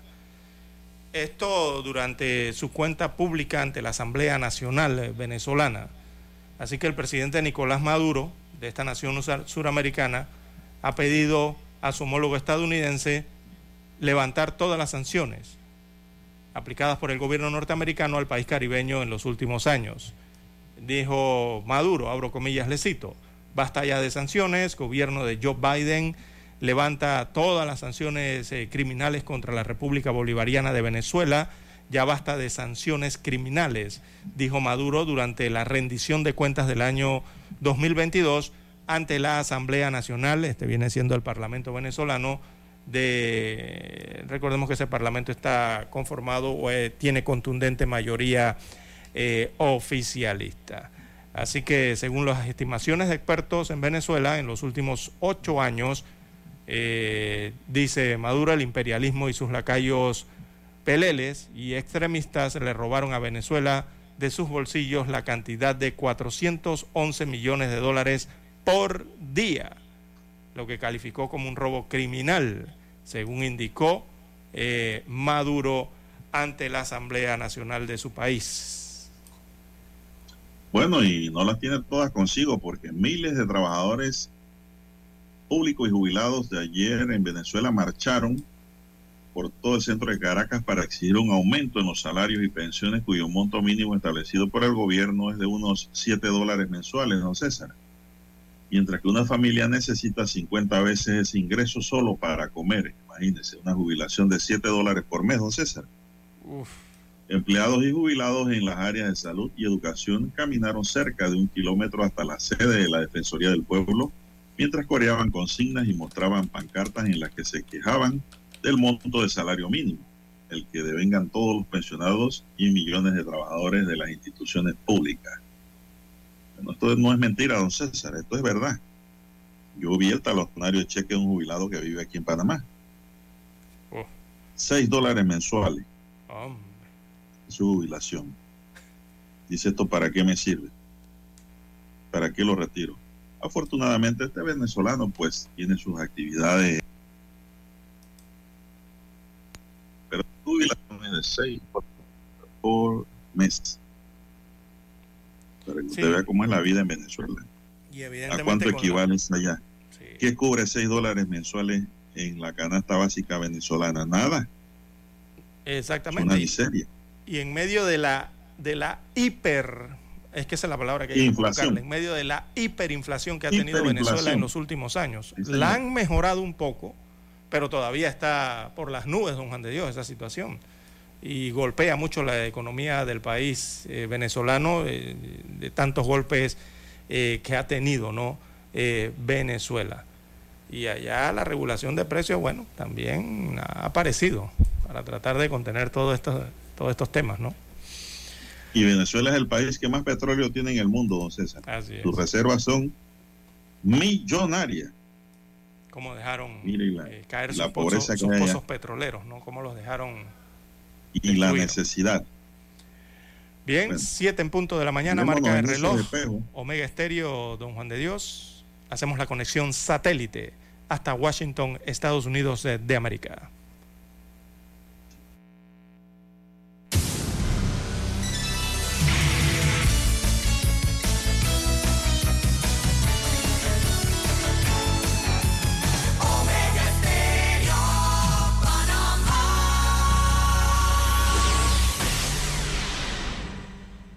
El satélite indica que es momento de nuestra conexión. Desde Washington vía satélite y para Omega Estéreo de Panamá, buenos días América.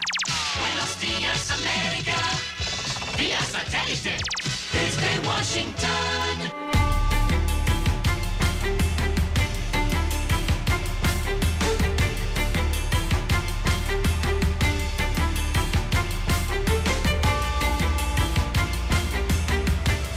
Washington, Leonardo Bonet, abogados del presidente Joe Biden encontraron nuevos documentos clasificados en su residencia privada y el Departamento de Justicia anunció una investigación formal. El nuevo hallazgo fue anunciado por la Casa Blanca, según detalló el secretario de Justicia. Se trata de materiales oficiales de Biden en su tiempo de vicepresidente durante el gobierno de Barack Obama, cargo que mantuvo hasta 2017. Esta misma semana, el equipo de abogados del presidente anunció que en noviembre de 2022 hallaron una serie de documentos confidenciales en su antigua oficina en Washington, los cuales indicaron fueron entregados de manera inmediata a las autoridades. Para llevar a cabo la investigación, el secretario de Justicia asignó un fiscal especial, Jorge Agobián, De América. Un análisis de la organización Human Rights Watch exhorta a líderes latinoamericanos a adoptar políticas de seguridad sostenibles ante un preocupante panorama en la región. El estudio dice que la pobreza, la desigualdad, la corrupción, la inseguridad y la degradación ambiental son problemas crónicos que ameritan la mayor atención de los gobiernos. Expertos en libertades civiles consultados por La Voz de América evaluaron este informe. El clima de tensión con agravantes como la persecución de la disidencia, judicialización de la protesta, cierre de medios, elecciones cuestionadas, entre otros. José Pernalete, Miami. El calentamiento de la Tierra persistió el año pasado sin llegar a un máximo histórico, pero aún entre los cinco o seis más cálidos registrados, informaron organismos estadounidenses. Sin embargo, se pronostica que pronto tendremos periodos calurosos que rompan récords, probablemente en los próximos dos años, debido al implacable cambio climático causado por la quema de carbón, petróleo y gas, indicaron científicos del gobierno. A pesar del fenómeno de la niña, un enfriamiento del Pacífico ecuatorial que reduce ligeramente las temperaturas promedio globales, la Administración Nacional Oceánica y Atmosférica calcula que la temperatura promedio global de 2022 fue de 14.76 grados centígrados, ocupando el sexto lugar entre las más altas registradas. Los viajes en avión volvieron prácticamente a la normalidad en Estados Unidos, un día después de que el sistema que envía información de seguridad a los pilotos experimentara una falla y mantuvo a las aeronaves en tierra en todo el país. Uno de los volcanes más activos de Ecuador, el Cotopaxi, ubicado a 50 kilómetros de la ciudad de Quito, reactivó su proceso eruptivo iniciado en 2015. En aquella ocasión duró cinco meses, con emisiones de hasta un kilómetro y medio de altura desde el cráter. El volcán tiene un glaciar extenso que, en caso de erupción total, provocaría daños a una población de más de 60.000 habitantes en las cercanías al provocar la Ares. Hugo Yepes, vulcanólogo del Instituto Geofísico, se refiere a este tema.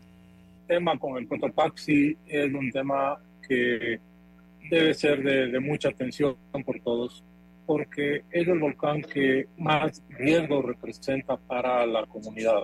El Instituto Geofísico monitorea el volcán Cotopaxi de manera permanente y sus técnicos brindan informes diarios sobre la actividad. Por el momento, las emisiones contienen vapor de agua y ceniza en poca cantidad, como señala Silvia Hidalgo, vulcanóloga de este organismo. Tiene una explosividad volcánica muy, muy pequeña, sobre todo si comparamos con los eventos del 2015, ¿sí? Por el momento se mantiene la alerta amarilla y la expulsión de ceniza sigue siendo moderada, llegando especialmente al sur de la cordillera de los Andes. Las ciudades de Quito y Guayaquil han recibido poca cantidad de ceniza, pero la actividad podría aumentar, como lo señala la vulcanóloga Silvia Hidalgo. El problema es que no se puede pronosticar estos eventos. Y entonces eso, por supuesto, tiene una implicación directa para las personas que van a estar en, la zona cercana a la cumbre. La Secretaría de Gestión de Riesgos de Ecuador ya ha organizado simulacros para alertar a la población que vive cerca del volcán y uno de ellos ha sido convocado para el 27 de enero. Giselle Jacome, Voz de América, Quito. Desde Washington, vía satélite y para Omega Estéreo de Panamá, hemos presentado Buenos Días, América. Buenos Días, América. Vía satélite. Desde Washington. Omega Estéreo, cadena nacional. Problemas de tierra, reclamos por accidentes, despidos injustificados, reclamos de herencias, sucesiones, daños y perjuicios. Todo problema legal civil, penal y laboral, consulte al 6614-1445. Licenciado Juan de Dios Hernández le atiende. 6614-1445. Con atención en Panamá, Panamá Este, Panamá Oeste, Colón, Coclé, Santiago, Herrera y Los Santos. Anote y consulte 6614-1445. Noticiero Omega Estéreo.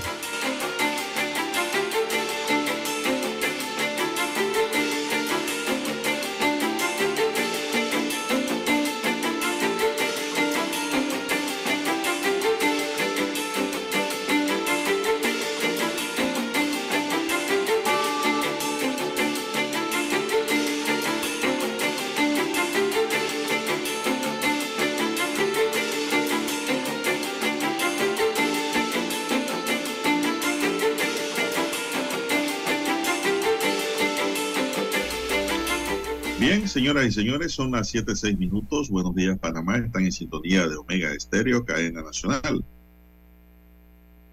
Una denuncia penal en contra de la sociedad minera Panamá S.A. fue interpuesta ayer por el abogado Roberto Ruiz Díaz en la Procuraduría General de la Nación.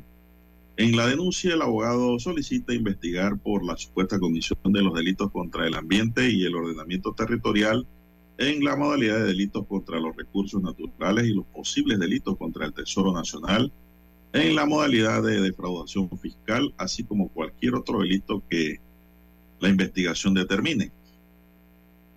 Eh, la acción penal eh, se basa en las actuaciones que realiza la empresa minera Panamá S.A. sin tener en un contrato de ley vigente que ampare su actividad, dado el pronunciamiento de la Corte Suprema de Justicia que decretó la inconstitucionalidad del contrato ley 9 de 1997.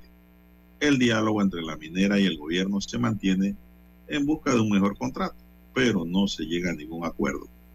La denuncia señala a la empresa minera por el delito contra los recursos naturales y los posibles delitos contra el Tesoro Nacional. Esta es la segunda denuncia penal que conozco presentada eh, contra esta empresa. Lo que indica pues que el Ministerio Público tiene que activarse y empezar a trabajar el tema, porque la denuncia existe y ahora corresponde a la, a la autoridad investigadora instruir las respectivas investigaciones para determinar, uno, la existencia de los delitos denunciados o cualquier otro que surja producto de la investigación, y dos, establecer claramente quiénes son los responsables de, ese, de esa conducta, de ese tipo penal, de ese delito. Son las 7, 8 minutos, señoras y señores, 7, 8 minutos en su noticiero Omega Estéreo, el primero con las últimas. Unidades de la Policía Nacional frustran un intento de robo a la sucursal de banismo ubicada en la avenida Justo Arosemena. Una persona fue detenida dentro de la entidad bancaria. No se reportaron heridos. ¿Cómo fue el asunto? Cuatro delincuentes ingresaron al banco luego de despojar de su arma de fuego al seguridad que se mantenía en la parte exterior, mientras que el agente de seguridad interno hizo uso de la alarma y logró dar aviso a tiempo a la Policía Nacional. La acción evitó que los malhechores lograran llevarse dinero del banco. Sin embargo, una vez dentro de la entidad bancaria amenazaron a los clientes, lograron despojar a uno de 400 dólares. También se llevaron el arma de seguridad que se mantenía en la parte exterior. Simón Enríquez, subdirector de la Policía Nacional, informó después de la captura de una persona y de la recuperación de un arma de fuego que fue ubicada en las inmediaciones del banco. Por su parte, el director de la Policía Nacional, John Dorheim, indicó que se investiga cuál era el objetivo de este robo, si la entidad bancaria o los clientes. Bueno, don César, esta pregunta, esta observación me llama la atención. Los delincuentes yo no creo que entren a un banco para robarle a los clientes. No, no, no. Van a robar lo que encuentren, clientes y bancos. Olvídese lo demás. Ellos no van a entrar al banco diciendo, bueno, ¿quiénes son clientes aquí? Póngame aquí en la bolsa lo que tienen, lo que van a depositar o lo que han retirado. No, no. Lo que encuentren. Lo que encuentren de valor, tenga quien lo tenga, es un robo. Y dentro del banco se presume entonces que es en contra del banco. La policía realiza operativos de búsqueda de un auto tipo sedán de color blanco que habría sido utilizado por los delincuentes para llegar y escapar del sitio. En imágenes divulgadas por la policía se muestra a unidades linces activadas y de la policía resguardando la seguridad en la parte exterior del local donde funciona el banco. En el interior hay funcionarios de criminalísticas que trabajan en el tema que inician la investigación por este asalto frustrado. Para unidades de la policía, el aviso oportuno por parte del personal de la entidad bancaria y de los agentes de seguridad es importante para poder frustrar las acciones delictivas Sí, el botón, ¿no? en desarrollo, don César. El botón, El botón de pánico. Botón de pánico. Bueno, Así y tremendo pánico, ¿no? Y eh, me imagino la, la, la- la vivencia traumática que tuvieron eh, los clientes que estaban en ese momento en el banco, ¿no? Eh, a ellos también, me imagino, el apoyo psicológico, además de lo que están investigando las autoridades de la Policía Nacional en el banco, en este hecho, mm, bueno, digamos, frustrado en la avenida Justo Arosemena. Esto queda en el corregimiento de, esto es Caledonia, esto es Caledonia todavía. Eh, Don Juan de Dios y, y una vía muy transitada eh, frente a estas instalaciones donde se encuentra el Banco del Istmo o su sucursal en Justo Arosemena, está la estación del metro de Santo Tomás, eh, Don Juan de Dios, eh, y al lado derecho ahí está el Hospital Santo Tomás. Eh, cerca allí, entonces también se encuentra el Hospital Nacional. Y esto se lo señaló don Juan de Dios, la alcaldía de Panamá está, si acaso, a una cuadra o dos cuadras de este punto donde se encuentra esta sucursal. Lo que me refiero es que es una vía muy transitada, es un punto muy transitado en la Justo Arosemena. Eh, esto ocurrió de día, este hecho, y al ser muy transitado y por las instalaciones de las que le estoy hablando están cerca, eh, hay presencia policial allí, además de la presencia de seguridad privada. Pero con todo y eso, don Juan de Dios, eh, los malhechores cuando van a cometer sus crímenes, la verdad es que no les importa con nada, don Juan de Dios. Ellos van a lo que van y aquí se produjo esta situación. Bien, son las 7:12 minutos. Las autoridades informaron ayer del decomiso de 253 paquetes de presunta cocaína en una lancha que navegaba en aguas del Pacífico panameña tripulada por dos colombianos. La Fiscalía y el Servicio Nacional Aeronaval indicaron que el alijo del presunto alcaloide fue hallado en el doble fondo de una lancha artesanal que fue perseguida cuando sus tripulantes intentaron huir de las autoridades. Tripulantes pusieron la velocidad máxima que le daba la embarcación, pero fueron alcanzados por el personal aeronaval.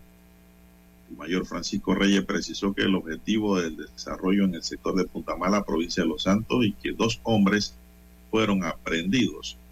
Fuentes oficiales dijeron a EFE que el alijo es de presunta cocaína y los capturados son ciudadanos colombianos. El peso total de la droga no fue precisado, pero en general se trata de eh, unos 253 paquetes. Panamá incautó en el 2022 un total de 128,6 toneladas de sustancias ilícitas. Entonces, imagínense qué daño no se puede causar al mundo con eso. Según informó el pasado 2 de enero el presidente Laurentino Cortizo durante un informe de gestión de medio año ante el Parlamento, don César. Estos dos van para la chirola, don César, los colombianos. Y nosotros a mantenerlo, pues. ¿Usted sabía? que su desayuno, su almuerzo y su cena se la tenemos que pagar usted y yo, Los que nos sacrificamos trabajando desde muy temprano, ¿verdad? Porque, Porque hay que pagar esas cuentas. impuestos y hay que pagar los impuestos al fisco y de ese fisco Se se, alimentan toda esta gente que no generan nada, nada más problemas y daño a la sociedad. Así es, así que usted se levanta bien temprano para eso, don Juan de Dios, todos los días. Bueno, sí, para que, para que coman bien los muchachos allá. Bien, Bien, son las oyentes, 7:15 minutos. 7:15 Hay que hacer minutos. Vamos a la pausa y retornamos con más información. Noticiero Omega Estéreo. A esta hora establecemos contacto vía satélite desde Washington. Gracias a Banco Aliado. 30 años. ¿Qué quieres crear?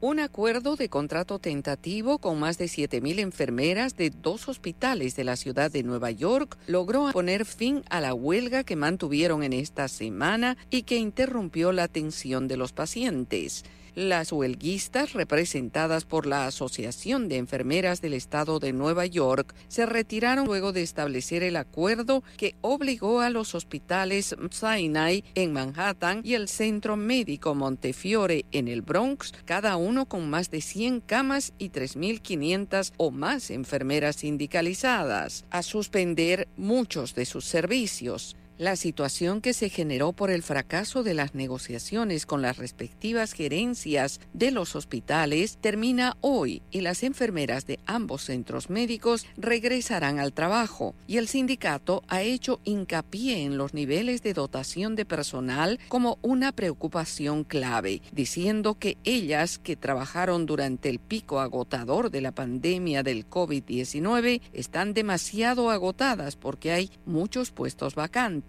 La gobernadora del estado de Nueva York, Kathy Hochul, estuvo en uno de los centros hospitalarios y destacó el acuerdo ponderando el trabajo que realizan.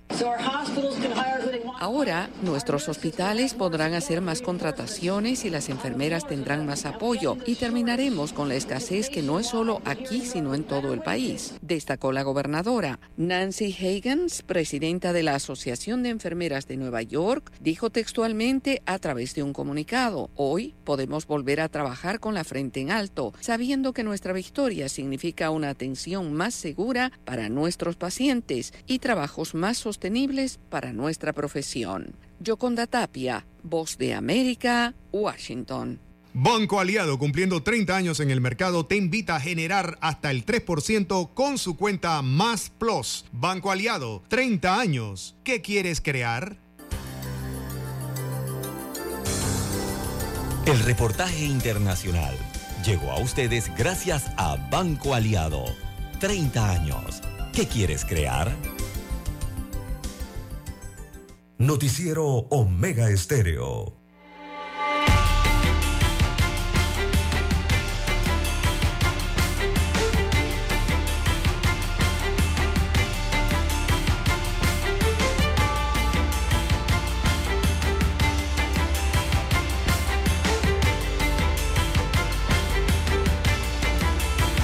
Bien, don César, eh, don Dani, amigos y amigas, eh, hoy la estrella de Panamá habla en un titular de que Irán planea tener buques de guerra a finales del año 2023 en el canal.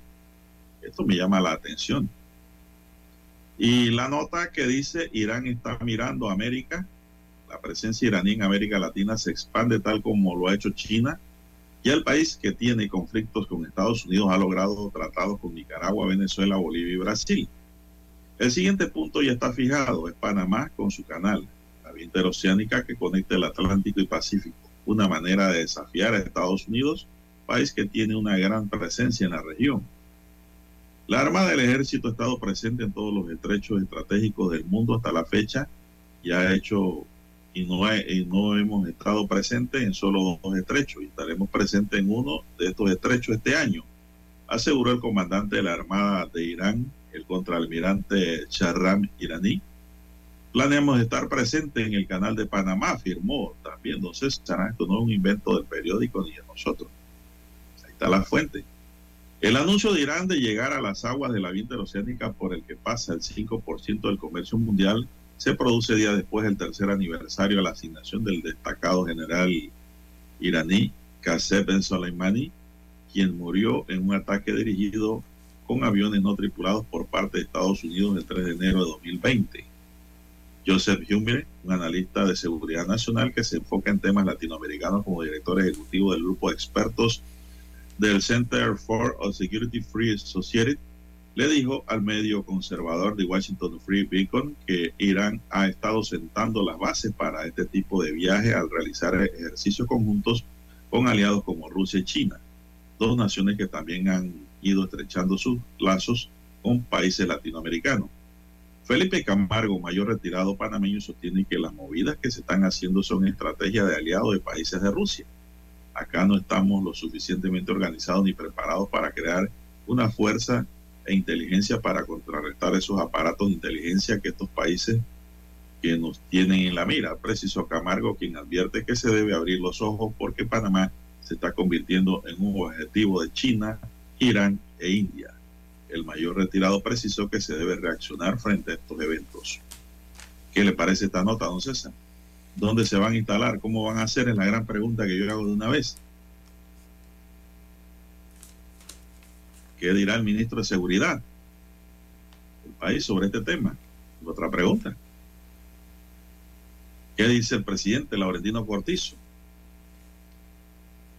¿Qué dice la Embajada de los Estados Unidos? También es otra pregunta, don César. Son temas interesantes, ¿no? De la política internacional y su expansión. Bueno, eh, la nota completa está en el diario La Estrella de Panamá de hoy, para los que quieran leerla y analizarla, ¿no? Donde ellos titulan, eh, Irán planea tener buques de guerra a finales de 2023 en el canal. No sé. En el canal no puede permanecer nadie, don César. Este es un sitio no, de paso. No, nadie, don Juan de Dios. Y hay que ver, eh, digo, Pero si se pueden poner en aguas Eh, internacionales a dar neutralidad, por allí. Y seguirán los firmantes.